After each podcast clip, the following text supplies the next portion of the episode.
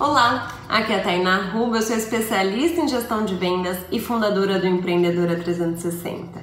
E hoje eu vou te ensinar como fazer um bom balanço de ano novo. Chegando aqui o Réveillon e muitas vezes a gente cai naquela ladainha de ficar, ah, eu não emagreci, não fiz nada do que eu queria, 2019 foi difícil e eu vou te trazer algumas dicas de como você fazer um balanço de ano novo da forma correta. Então, primeira coisa, Pegue papel e caneta e primeiro uma folha que você vai escrever tudo aquilo que você conquistou nesse ano. Todas as grandes e pequenas coisas. Muitas vezes a gente se esquece da quantidade de coisas que a gente realizou. E eu não tô falando só de coisas materiais, não. Eu tô falando de coisas também emocionais, de saúde. Você melhorou sua qualidade de vida em algum ponto, você melhorou sua alimentação, você é, conquistou algo no trabalho trabalho, você começou a ser mais pontual, você começou a ser mais amorosa, você tem passado mais tempo com seus filhos. Grandes e pequenas conquistas são muito importantes de serem anotadas. A gente passa o ano todo e esquece da quantidade de coisas que a gente fez. E aí chega no final do ano,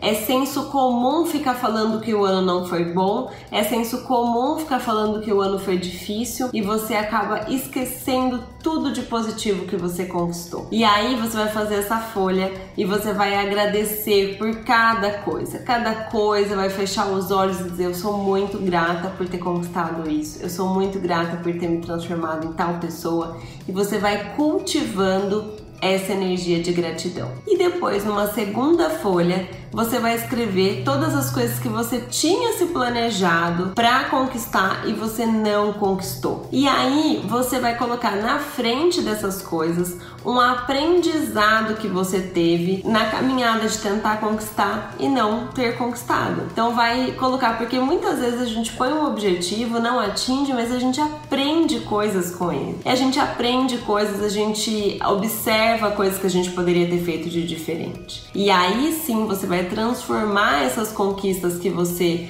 não teve em conquistas reais, porque você aprendeu com isso, você é, olhou ao mundo de outro ângulo. Eu tenho certeza que você se tornou uma pessoa melhor nessa caminhada. Aí sim é uma forma correta de fazer um balanço de ano novo. Você celebrar as coisas que você conquistou e você celebrar os aprendizados que você teve na caminhada, muitas vezes de não ter atingido a linha de chegada do seu objetivo. Mas a nossa corrida não é uma corrida de 100 metros. É uma maratona e um ano não começa e acaba e depois esgotam todas as chances. Você está fazendo uma caminhada, né? Não é só porque você está mudando de ano que você vai desistir dos seus objetivos ou vai ter aquela sensação de começar do zero. Você está apenas continuando. Então respire fundo, tem muita coisa boa vindo por aí. Um grande beijo e até amanhã. Tchau, tchau.